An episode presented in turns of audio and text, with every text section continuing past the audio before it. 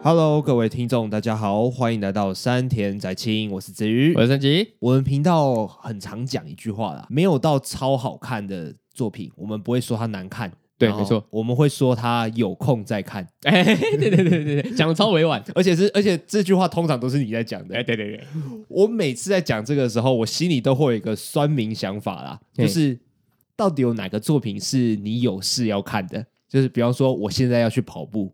啊，不行，我先看一集这个。确实啊，你这样讲确实是没错了。每部作品都是没事才能看的吧？哎，对了，对了，对了。可是如果你有一个比较喜欢的作品的话，你可以先看，你就优先看，优先优先顺序不一样。对，对，就这就是我那个小小的算命心态。不过呢，我觉得《深夜食堂》是一个你有事你更要看的作品。为什么？哦，当然不是说我要去跑步，我要去上班，不行，先看一集《深夜食堂》啦。嗯，就是你在忙碌的过程当中，比方说平日晚上，礼拜一跟礼拜二中间，嗯，你在晚上看一集《深夜食堂》，你那个东西是你再累你也挤出半小时看，你会得到更多收获的一个作品。对，因为你那个代入感会更强烈。对，我们今天要讲的作品呢，嗯、就是《深夜食堂》。对，没错。哎，等一下，我刚刚已经不小心讲《深夜食堂》了。对，你刚刚已经讲出来了，靠背，没关系啊。这个这部作品啊，我在很小很小的时候有看过漫画，它的漫画就薄薄一本，然后它的画风其实也不是特别的吸引人，因为每个人长得都圆圆的，圆圆的。对，我不知道要怎么样去叙述那个画风。简单来说，就是很像插图的感觉，很像插图。是说《原子小金刚》吗？比《原子小金刚》在更。更素一点，对对对，再更素，搞笑漫画日和的那种啊，啊，有一点像，有一点像。他出的系列其实并不多，然后也是还蛮早之前就已经在连载的作品了。可是真人版的《深夜食堂》其实内容都蛮社会的。对，它的内容其实超级无敌社会，跟漫画其实没有什么太大的出入。漫画也是偏比较写实、比较成人的嘛。对，他就很直白的就直接呃说谁是脱衣舞娘，然后谁是黑道大哥，然后谁经历了什么样的故事。他其实叙述的故事其实都蛮沉重的哦，核心的角色也都有继承下来。哦，对对对对对对，但是有，但深夜食堂真人版有一些新的角色加入了，但是其实这不是太重要。我觉得这类的作品以前就一定有啦，不过自从深夜食堂出了之后。再出同样类型的作品，我们都可以称它为深夜食堂式的影集。我 我听过娓娓道来，什么叫深夜食堂式影集啊？就是每集跟每集之间没有明确的连贯关系。对啊，也许有，但是那不是重点。重点是它就是在一个地方，一个食堂，然后老板跟客人之间的故事，或者是客人跟客人之间的故事。对，而、啊、这间店很有趣的是，它里面的菜单就只有一个猪肉味噌汤定时，然后啤酒。但是大部分的人都会点别的东西。对对对对，那个老板的坚持呢，就是说我的菜单就只有这样子。但是你想要吃什么东西，如果我做得出来的话，我就会做。这个就是这间小店的特色。然后这一个故事呢，就是围绕在老板跟客人的互动，因为老板其实不太会说很多话，嗯，他就是静静的做。客人点的东西吃，然后就会连接到这个客人跟这道食物有什么样子的关系，有什么样的故事。嗯，我们会在这一个深夜食堂里面看到很多很多小故事，而且是现在进行式。对，嗯，他们每一篇故事几乎都是发生在他们现在，然后他们也必须要去做出一个决定的时候，他们就会来到深夜食堂，嗯、然后老板呢就会给他人生建议，然后老板就会说：“你就去找他吧。”进去里面的人哦，都不是什么了不起的人啊。但是他们身上都会有一两个了不起的故事，对，像里面就有一个美食评论家，而且他明明是美食评论家，但是他点的东西出乎意料的平凡，没错，就是平凡到爆的一个东西，就是奶油拌饭。可是其实我们在台湾不会看到这样子吃的，不会，完全不会。我其实看到的时候，我觉得有点饿。以前有一个作品是忍者哈特利的真人版，他们会在饭上面加美乃滋，哎。不过那个日本的美乃滋其实跟我们那个在吃海产的那个美乃滋其实差距很大啦。对，日本的美乃滋不是桂冠沙拉那种。对，所以他们的美乃滋可能比较咸一点，可能比较配饭。嗯，但是台湾仍然不会有这种人。真的，我真的很讨厌那个沙拉，我真的好很讨厌桂冠沙拉。比如说去吃一吃一个板豆，然后他会上桂竹笋或者是凉拌竹笋这种这道菜，嗯，或者是凤梨虾球，凤梨虾球也会有，也会有。哦，我真的好讨厌，我就是把它刮掉。等一下，它在什么东西上会是好吃的？哦，寿司里面其实就蛮好吃的，海苔寿司外面卷一层海苔，里面有饭啊，然后有肉松，还有呃那个叫什么，还有玉子烧，然后红萝卜啊一类的，它在加在里面就蛮好吃的。哦，这台式日式料理，对。好啦，回来讲深夜食堂。深夜食堂它每一篇故事其实都还蛮温暖的。我真的是有几集会觉得说啊，你就要我哭对不对？你要我哭对不对？我就不要哭，一个套路感的。对，可是有时候就真的是会莫名其妙哭出来。哎，我真的有一集哭出来。哪一集？呃，第一季的第十集。嗯，哦，你记那么清楚啊？呃，因为它是第一季的最后一集啊，所以算是记得清楚。还有一个是，我忘记他第几集了，是送报的。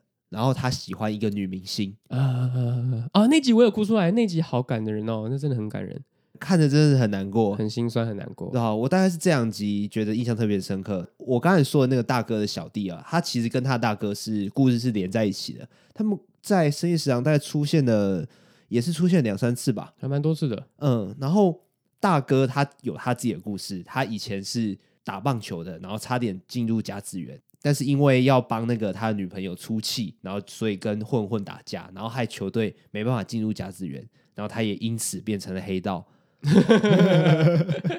好简短哦，干嘛笑？我没有没有，我觉得这样听起来莫名的好笑，因为他没有进入甲子园，所以他就变成黑道了。这这是一个无奈的故事，听起来莫名的有一点无厘头啊。对啊，就是在故事里面呢，就是有一幕是。当初帮忙出气的那个女孩子，然后得了癌症，嗯，然后她放下了过去的执念跟固执，然后去见她最后一面，嗯，然后两个人在一起到深夜食堂吃一点小东西，我觉得那种感觉是真的很美。最近在看这个作品的时候，我才发现说，原来我以前看过哦。我我是到第二季的第，就是刚刚我说的那个棒球的的那一集，我才确定我以前看过，要不然第一前面我都是一个半信半疑的，说哎怎么有点眼熟啊，然后就这样子看看看，所以我的看的状况我大概是偏鲸吞呐，就是一天会看个三四集的那种，但其实我觉得他一天看一集就很够了，呃，因为你其实是要去消化。那些小人物的故事，我自己也是偏鲸吞，因为我就是一集一集这样连着看，我就是也没有在管，就是啊，好可惜哦，啊，看下一个是什么呢？是什么？是什？是哪一道食物呢？是谁呢？这样子，嗯，对。而且你说之前有看过，是因为公司以前有拿到独家的代理权，然后他在公司频道上面这样播，哦、但十几年前呢？那他那个时候是 中文配音吗？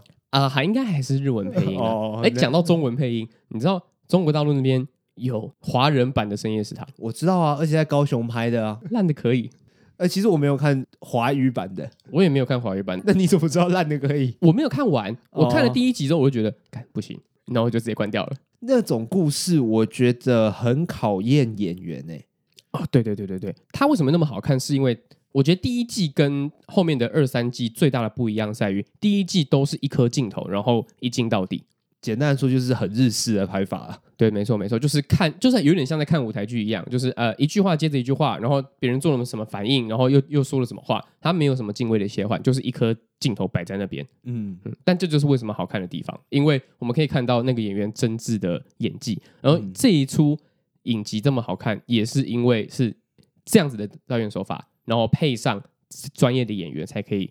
把它拍得那么好看的，嗯，如果一个镜头摆的越长的话，基本上它越考验情绪那个气氛的培养，嗯。啊，这种东西是单一一个很强的演员也没办法做出来的事情，嗯，你要整体，嗯，而且编剧也是蛮重要的啊，编剧就是那个剧本也要写的很通顺，一下子就直接过到那个情绪里面，哦，没错，嗯，哎，其实我想到一件事情，哎，嘿，上次我们去冲绳的时候啊。我们就在便利商店，就是那个 Lawson 里面买东西嘛。嗯，然后我就哎，Lawson 还是 Lawson 都都可以，我不知道。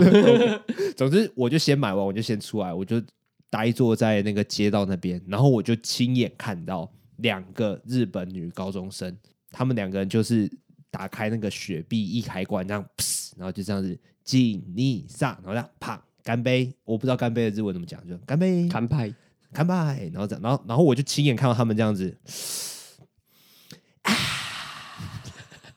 然后我说屁啦，你们是演给我看的吧？你在你在喝沙士，你在喝可乐的时候，你会啊？你会这样吗？可可能不会那么开心，可是可能会觉得说哇，那个气冲上来了啊，这样子。我想说，日本人怎么那么夸张啊？就是这么做作的。没有，他们两个就真的在我面前做给我看。我说我哦，原来这句演的都是真的哦，就就真的都会这样。然后说。这还是有点太夸张了吧？嗯，但是我觉得还蛮合理的啦，其实就是吗对啊，我觉得还蛮合理的啦。就是如果在日本看到日剧里面的场景的话，就会觉得莫名的亲切感。所以他们是学日剧，还是日剧截取日本人的生活方式？我觉得应该是相辅相成。就是日剧呢会把日常看到的东西放大，然后他们觉得说啊，对我们就是这个样子，然后就做的更夸张吧？我不知道，我不知道，乱讲乱讲。深夜食堂它之所以叫深夜食堂，就是它在讲料理嘛。没错，对啊，食堂就是哎提供食物给客人吃的地方。那还有另外一件很舒服的事情是，它里面做料理的片段就是给好给满，而且都都有 ASMR 的感觉。哦，你说那个油锅那样噗噗噗噗的那个声音吗？对啊，或者是你在在盛饭的时候就会听到铿铿锵锵的声音，那做的很疗愈哎。对啊，我跟你说，我在看这部的时候啊，我就是睡前看的。就睡前躺在床上这样啊，这样子看。然后你也不知道你有没有看完吗？我有看完，我有看完，我就是嗯嗯，好，看完一集了，然后就把它放在旁边这样。嗯、对啊，我每次在看的时候，我就觉得好饿，好饿、哦。可是那个声音就是又很好听，然后就会会很催眠。我你最有印象是哪一道料理？哦，我最有印象的，老实说，跟人连在一起，就是大那个大哥维也纳香肠跟拉面。那、啊、其实我根本不知道为什么那那种香肠叫做维也纳，我也不知道，就是就是把小香肠然后切成章鱼的样子。哎，可是它里面不是红色，它里面是白色的。白色哪有红色吧？它里面它外面是红色，它里面是白色的。哦、切开之后，对对对对对，就它好像也不是真的我们熟知的那种星星肠那种香肠。哦，不是，它好像更大一点，然后看起来好像更好吃。对啊，那个里面白色还是它鱼肉香，我也我我也不知道，反正可是那个香肠真的看起来蛮好吃的。我看了之后，我觉得哇，好想吃哦，好想吃有那个东西的便当。呃，对，而且我听说日本人习惯吃便当的温度是冷的，为什么？我也搞不太懂哎。我们在看那种日本的那种漫画、动漫的时候，他们都直接从抽屉拿便当出来啊，然后我想说。他们是自动省略了蒸这个步骤吗？还是他们就是吃冷的便当？嗯，然后某一集的辉夜姬，我就终于确定了这件事情，就是辉夜姬你还记得吧？就是那个穷光蛋的那个会长，他就是真的吃冷的便当，然后再拿保温杯里面的味噌汤，然后就是喜欢吃那种冷、微冷、微冷的饭吃进去，然后再配那个味噌汤，因为我是保温关系，所以是。偏热的，然后他喝下去超爽的。我听他这样讲，我会觉得好爽哦。可是那是因为他很穷的关系吗？还是还是就是习惯？哎哎，你这样考倒我哎、欸！我觉得，因为我因为辉夜姬里面的的辉夜，他也没有蒸便当这个动作啊。对，好像也没有，就是。凭空变出一个便当，就是哎、欸，便当在这边，然后就直接吃了。希望对这方面有了解的听众可以帮我们解惑一下，他们是自动省略了蒸便当这个动作，还是他们就是会吃偏冷偏冷的便当？我最有印象的食物应该是九蒸蛤蜊。九蒸蛤蜊，对，它应该是在第二季有出现的，嗯，但是跟人没有关系。就是我其实有一点小小忘记那个到底故事到底长什么样子。但是九蒸蛤蜊看起来真的是无敌好吃的。哦，你知道全家有卖一个烤饭团，然后是九蒸蛤蜊吗？嗯，真的吗？超好吃，它是我每天的早餐。哇，真的假的？啊、呃，也没有每天呐、啊，大概五天会有两三天吧。你可以去吃吃看。好好，我去试试看。就真的是九蒸蛤蜊，它酒味其实没有到很重，但是就是有酒的感觉。嗯，我还蛮推荐的。那如果深夜食堂长在台湾，然后你长到一定的年纪，你想要回去光顾的话，你想会想要点什么？哦，这个问题问我就对了，因为我想过这个问题。真的、啊，我要吃鱿鱼羹，鱿鱼羹，鱿鱼羹面。哦，真的，因为我小时候的时候，我妈会载我去上安亲班。嗯，然后上安亲班之前，我们都会去一家鱿鱼羹面吃面。哦，然后里面的老板跟老板娘，然后就知道我们两个人是谁，就我跟我妈啦。然后每次去的时候，我觉得很热情的打招呼。嗯、他其实也不一定知道我们的名字，就只是知道我们是谁，就知道我们很常去。然后。那老板娘跟老板就看到我的时候，就吹球把球这样子，我有有点像是我来这边报道这样子，给他们看一下那种感觉。哦，他们也没有对我特别好或特别怎么样，就是一种亲切感觉。然后我吃了很多年哦，呃，上安亲班多久就吃多久，嗯，就每周大概会吃个一次这样子。我这对鱿鱼羹面是没有什么特别的味道，它就是羹汤嘛，就是勾芡过后的汤。嗯，对。不过我必须说，我在台北跟新北没有吃到真的好吃的肉羹跟鱿鱼羹。哦，呃，如果有的话，希望听众推荐给我。我不是那种台北没有美食这挂的，我只是我只是懒得去发掘，而且台北是真的比较贵，这个这点超现实，这点毋庸置疑，没什么好说的。也许台北有比较好吃的鱿鱼羹，但是台北就是比较贵哦。因为我吃过的鱿鱼羹面就是沙茶味很重，嗯，然后就然后汤很勾，就这样子。嗯，因为你不太能吃沙茶嘛。对啊，我其实不太能吃沙茶，嗯、所以我就也没有到特别。对啊，对这个料理特别有印象。那如果是你嘞，我可能会跟老板点笋子稀饭。笋子稀饭，嗯，就是把饭还有笋子，然后跟一些肉啊什么的，就一起煮，煮成稀饭这样子。你说的稀饭是台湾人很常吃的那种，就真的只有稀饭吗？对，是真的稀饭，不是粥。呃，呃，不是粥，是稀饭。嗯，我阿嬷很常煮，但是我就是。因为我自己心里面设想的就是啊，以后我阿妈不在啦，然后可能我之后也没有办法吃到了，那我可能会想要跟老板点这一个。哎、嗯，那老板也是很难做的呢，他哪知道你阿妈？他哪知道你阿妈怎么做的？就没关系嘛。因为如果他长在台湾的话，那我叫我要说稀饭，我不是说粥，所以他应该都知道我要什么。嗯，啊，我重点是他要做的好吃啊。哎、嗯，我觉得深夜食堂里面的东西都做的超好吃哎。嗯，那看起来就超好吃。它就是那种家常料理，你知道吗？你这样子做。根本不会难吃到哪里去的，好好吃的话，也许真的比不上那种超高级餐厅。不过里面吃饭的人都不是要吃这一味的，他们都是要吃一个家常、一个家的感觉。可是如果每个客人都要跟他点菜单以外的东西的话，你不觉得这是一个不赚钱的深夜食堂吗？对啊，我也我其实有想过这个问题，而且他店那么小，所以他后面有个超级伟大的冰箱，是不是？要不然他就要准备好多样食材，然后来组合、欸。哎，确实啊，我也有想过，就是会不会赚钱这件事情。但是里面影集有做到一件事情是，是他一直都没有讲说到底多少钱，所以说不定其实很贵。就可能如果你要去点卤肉饭，啊，外面的摊子是三十五块一碗，那去那边可能七十块。哦，回忆的价钱呐、啊？对对对对对，哎，这个是你的回忆，哎，哎，说不定哎，这样、嗯、这样也很赚。对啊，我觉得说不定是这样子，而且他常客其实有点多，然后他也知道常客都点什么，对，所以就是嗯备料的话可能会特别备的充足一点。嗯，对，哇，我们就是已经开始在呃逻辑式的在看在钻漏洞模式了。还有一个很好的事情，我觉得是他没有去深入探究老板的背景。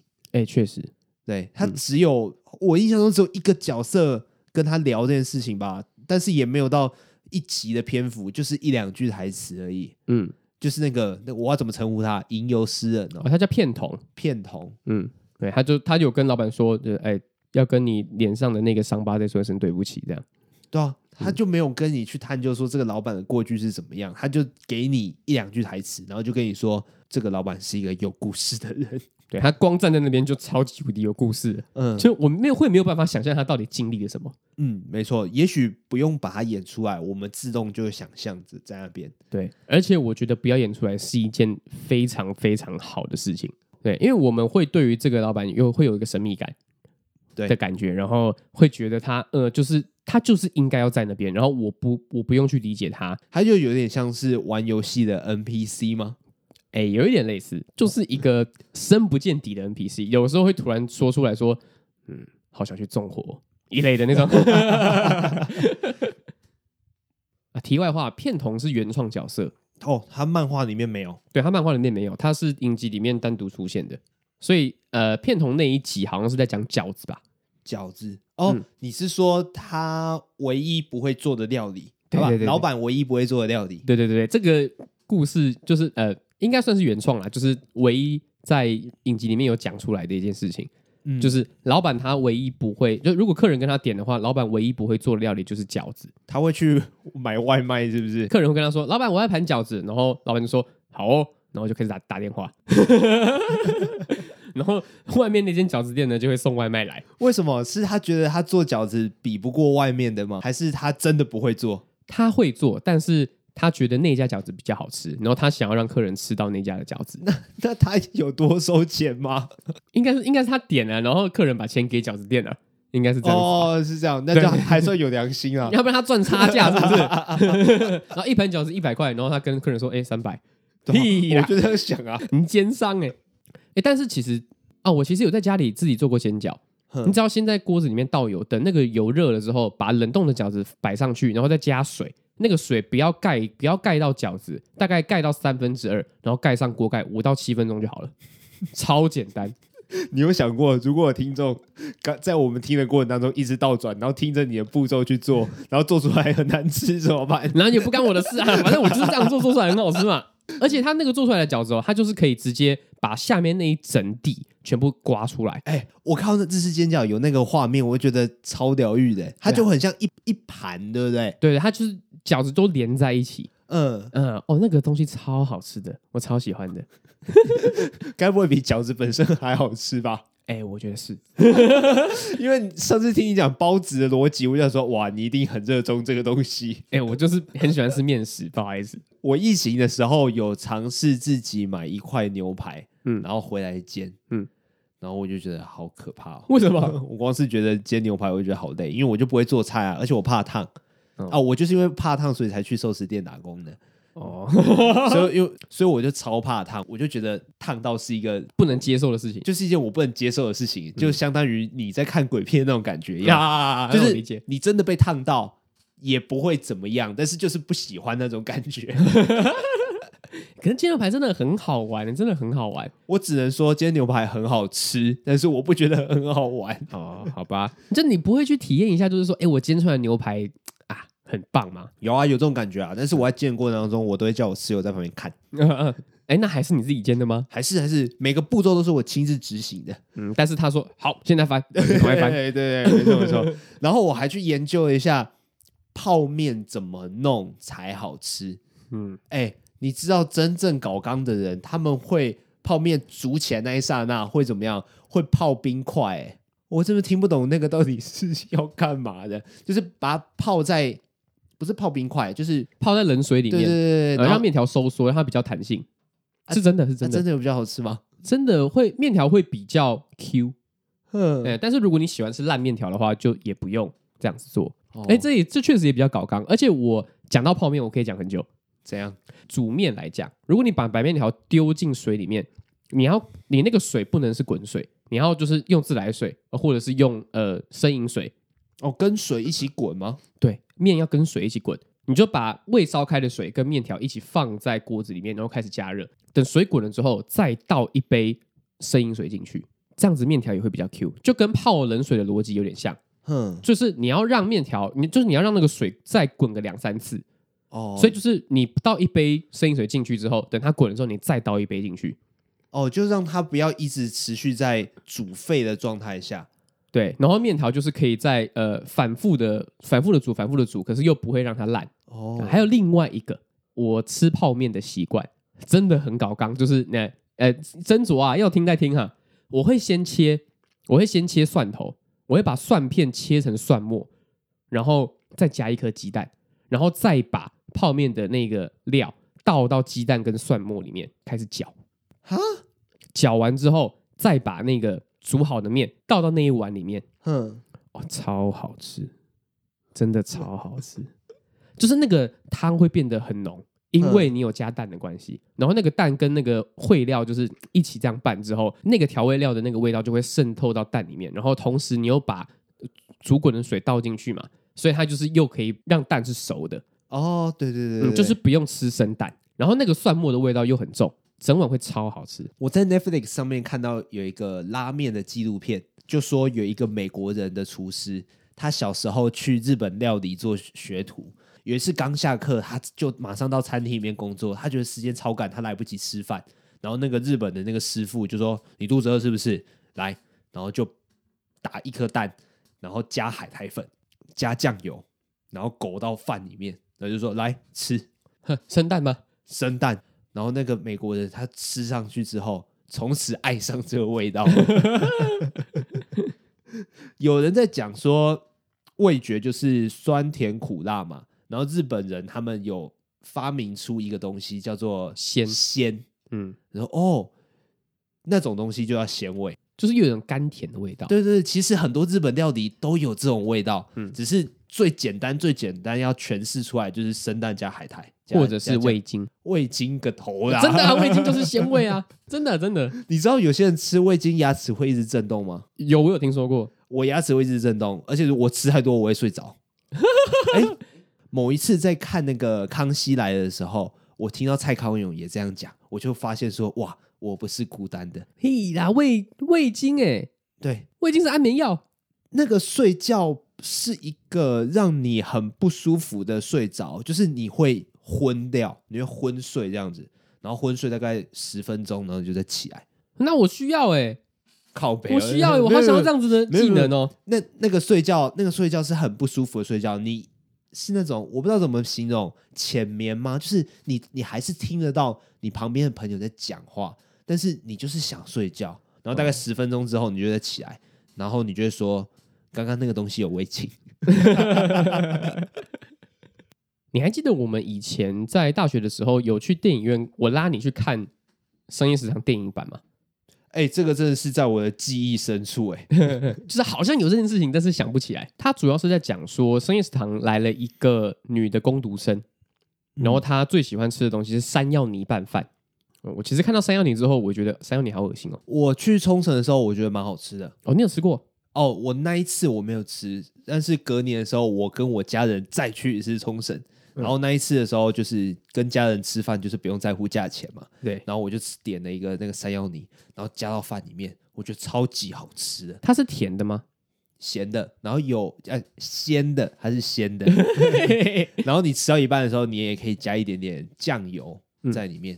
嗯、哦，我觉得是好吃的，只是那个格格的那种感觉，可能需要习惯一下啦。我好像也有吃过的样子，但是我没有印象了。反正那个电影里面呢，它我已经忘记内容在讲什么了。我也忘记了。对对对对，可是我觉得那部电影其实还是没有比影集好看，因为我觉得《深夜食堂》就是适合一个小短片、小短片，然后这样讲述一连串的故事就好了。嗯，它其实是偏小品啊。对啊，一个日常陪伴不太适合进到一个电影院特地观赏，而且它那部电影就是大概就一个小时多，所以就是会看到这个这个很长篇的故事，可是就是就是跟我熟知的深夜食堂有点落差有点大。然后另外一件事情呢，是我们刚刚讲过的，因为他把老板的生活呃巨细靡遗的讲了一次。你说老板怎么准备，他在家怎样怎样？对，就是有看到老板的家，哇，破坏了那个神秘感。对，就是有打破那一个。我们的想象，嗯，因为他说他家就是住在深夜食堂楼上，他他家就是一个很小的空间，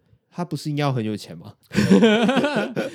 他有他有钱的话，我也不意外，但是没有钱应该比较正常一点，嗯，反正如果对于深夜食堂有兴趣的听众呢，电影版呃没事再看，有没事再看，这这真的是没事再看，你真的很喜欢的话，然后你对于老板想要有更深的印象的话，你可以去看电影版，但是深夜食堂的电视版，那就是有事也要看。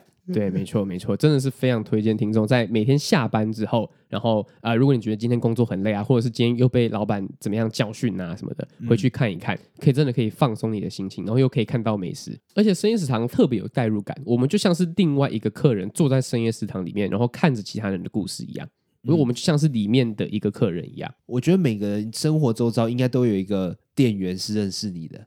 就是你常去的店家，嗯嗯嗯嗯嗯，一定有，对啊，我家附近的 Seven 哦，早上是一个店员，然后晚上是一个店员，他们都知道我跟我室友们到底是谁。哦，那个早上的那个店员多厉害，你知道吗？嘿，我在结账排队的时候，他就跟他的另外一个同事说：“哎、欸，林先生，莫三法四七七。”靠北，然后然后像之前那个阿广嘛，哎、欸，蒲先生。六一八，我操！我说哇，你你用莫三码在记人的，他不一定知道我叫什么名字，嗯、但他知道我是四七七，呃，林圈宇，对对对对，嗯、我一开始只是以为他这特别记得我们家的人，嗯，然后后来某一次我在跟我的同事在聊天，因为我同事是住我就隔壁街就对了。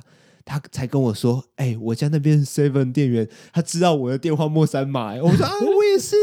”所以他是所有人都记得这样，他整个社区的人都记得，只要你常在网购，他就会知道你末三码。我靠，我觉得他超屌的，他真的是蛮屌的。到了最近，我妹要取货，我就是单纯进来买个饮料，我我也会跟他点个头，嗯，就这样。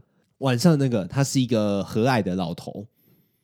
然后他也没有去跟我多讲什么，他每次就哎嗨哎哎你又来了你又来了这样子，就只是简单的打招呼而已。我觉得这样子就是一个最好的热情，最适当的展现，就不要跟你问一些阿迪不搭的事情，你、嗯、你又跟我不熟，对，太侵入不好。然后你干干你屁事。对，到了去年的时候吧，他某一次就突然间问我说：“你今天怎么那么早来？”因为我平常都大概是晚上十一点、十二点左右去那边买宵夜，因为以前的工作比较比较不开心一点，然后也比较忙碌，所以常常弄到晚上九点这样子，从早上十点弄到晚上九点，然后所以变成说我去那家 seven 的时候，其实都普遍不开心，然后时间很晚，然后他但他也是这样子热情跟我打招呼，然后我也没有跟他聊天，但在那一次之后。我就跟他说：“哦，因为我之前的工作离职了。那其实我我不太知道他的反应是怎么样啊。他可能只是随口问一下而已。嗯，他然后但是却得出了一个对他来讲有点尴尬的答案。就比方说，我问你说：‘哎，你最近还好吧？’然后结果你突然间跟我说：‘我阿公昨天过世了。’呃呃。”啊，那哪开不胡提哪开，我我有我有点想走掉，然后结果你突然间继续跟我讲你跟你阿公之间的事情，那哇，哎，我不想知道，我不想知道。但是我就是那个角色，我就跟他说哦，因为我之前的工作我离职了，所以我最近比较开心一点，然后我的作息也比较正常这样子。然后他说哦，哦，真的吗？啊，那恭喜你，恭喜你啊！然后他说，然后他就问我说啊，你接下来想怎么样啊？你是做什么行业的这样子？然后就跟他聊了一下，因为夜班。人不会很多啦，然后就会跟他聊天。嗯、今年已经第三年了吧，对吧？所以就是我我换的工作，或者说我最近是什么状态，他都大略知道啦。嗯、然后像比方说我们现在在录音嘛，我如果现在回去的话，他就会他就看到我说：“哎，你怎么又那么晚？”然后我可能就会跟他说：“啊，没有，我是跟朋友聚会啊，没有，我不是因为工作那么晚这样子。”哦，对吧？所以变成朋友啦，但是他也不一定知道我的名字，他可能只知道我的莫三码。对吧？虽然我不太确定说他们到底什么时候上班，什么下班，或者是说，呃，我我不会因为这样子，然后住在那个社区住超久，但是我会很特别珍惜跟他们的互动。嗯，这个就是很难得的事情啊。我家附近有一间拉面店，他在两三年前的时候刚开，他一开幕我就去吃了，那个时候人超级无敌少。然后我也没有特别跟老板有怎么样的互动，但是他就是记得有我这个人，因为在他刚创业的时候，嗯、然后我就还蛮常去吃的。哦，你是他的开山群众就对了。对啊，我就是我是他爸爸啦。过了大概一年的时候，就他那间店开了之后，大概过了半年到一年的时间，他红了吗？他还没红。然后我有去，我我难得有一次呃比较有空的时候，我去就是去他那那间店吃饭，跟我女朋友一起，然后他就默默的端上。三片他他他们店的叉烧，然后说这个是有炙烧过的，我觉得很好吃，请你吃。然后我就特别记得这件事情。哦，不错哦，嗯。但是这个故事呢，其实还蛮悲伤的。怎样？因为他最近生意非常好，好到一个就是排队可能要排个两三个小时那种。那也太长了吧？超级无敌长，因为他店很小，他就是八个位置。嗯嗯。然后我他就哎，他已经是没有办法。他已经是我没有办法说啊想到然后就去吃一下的店了，嗯、他是会特别需要排的。当然，我对他这间店就是嗯还是很开心啦，很欣慰啊，觉得哇儿子发达了，哎，就是啊好吃的东西还是要被大家看见，可是又会觉得说、嗯、拜托大家不要看见，就说啊就如果让我独享的话，那这该有多棒？对啊，就像生意食堂里面那个美食评论家，他就是一个有钱有势的人，然后他说话也很大声，嗯、但是。他就是很常来深夜食堂，但是他就是不会把深夜食堂这间店推荐给大家，因为他只想要自己独享这一个宁静的小小的时光。对啊，这样超爽的，好不好？偶尔经过，然后想说啊，去喝一杯啤酒，然后去散散心，吃个东西好了，然后看到外面大排长龙，会会觉得很难过，哎，就是嗯，我的小天地就这样不见了。嗯，我现在对那间拉面店的感觉也是，就是说啊。这个两三年前还是我的小天地的，然后我跟老板就是也是有一个特殊的情谊啊。对，他不知道我的名字，我也不知道他的名字，但是他看到我，他会跟我打招呼，我也会跟他点头。嗯，但是现在就是没有这个机会了。那你下一次再特地排两三个小时去看他，看他会不会记得你啊？我 你就说，哎呦，现在发达就不认人呐。前阵子有特别去排队有去吃，但是他几乎都不在了。哦，嗯，他已经是就是请人来了。哦，所以他本人就是呃，可能就是。比较忙后面的事情了。这其实是一件好事，但是、啊、以以那个互动的那个情谊来讲，就少掉了。对啊，就是会觉得那个距离感不见了，它变成是大家口中的一间拉面店，而不是我常去吃的拉面店了，就会觉得特别的哀伤。嗯、哎呦，拉面店，你不要，你要不然你开一间分店在我家旁边嘛，拜托啦。对啊，那依你现在描述的话，老板是稍微闲一点点的嘛？对啊，那就另辟一个小天地啊。我希望了，我真的希望了。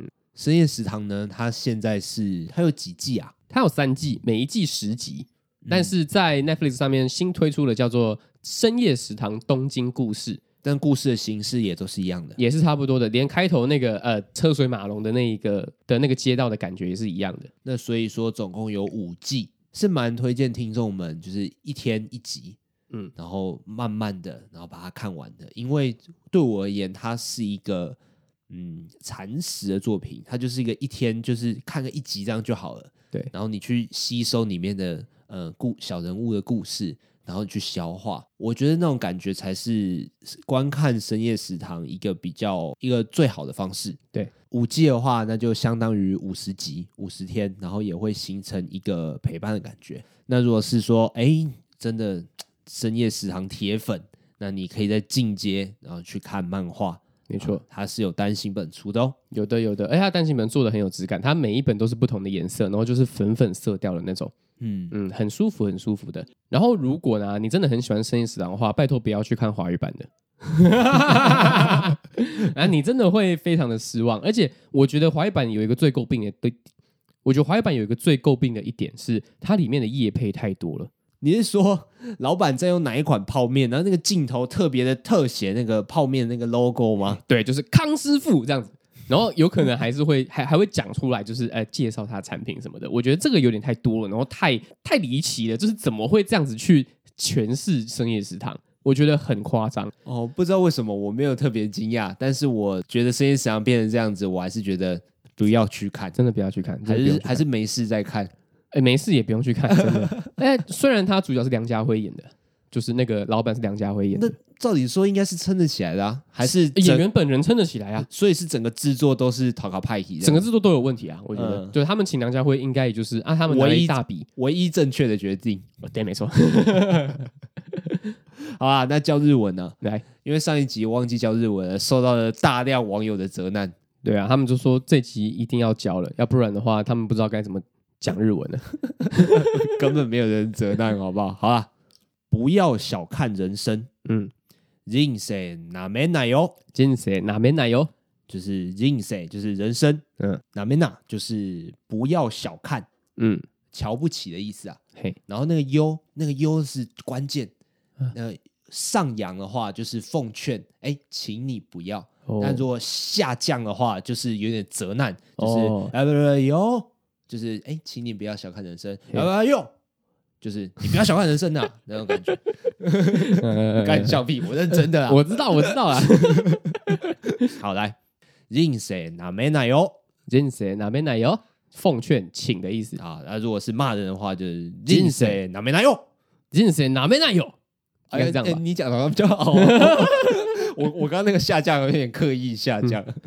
好啊，就是用这句话来讲述说，哎，这个老板他其实沉默寡言，然后话少少的，然后就做菜，用料理说故事的感觉，自己自己笑出来。我就用，因为我我用料理说故事这句话，突然间想要小当家。好啊，就是用料理说故事，但是偶尔还是会说出一两句金玉良言。没错，就是来讲说啊，你不要小看人生，嗯，就是它会发生很多很奇妙的事情啊。如果真的。觉得累了啊，想要得到一点点疗愈啊，或者说想念某个人，想念某个人做的料理，那就来这个深夜食堂。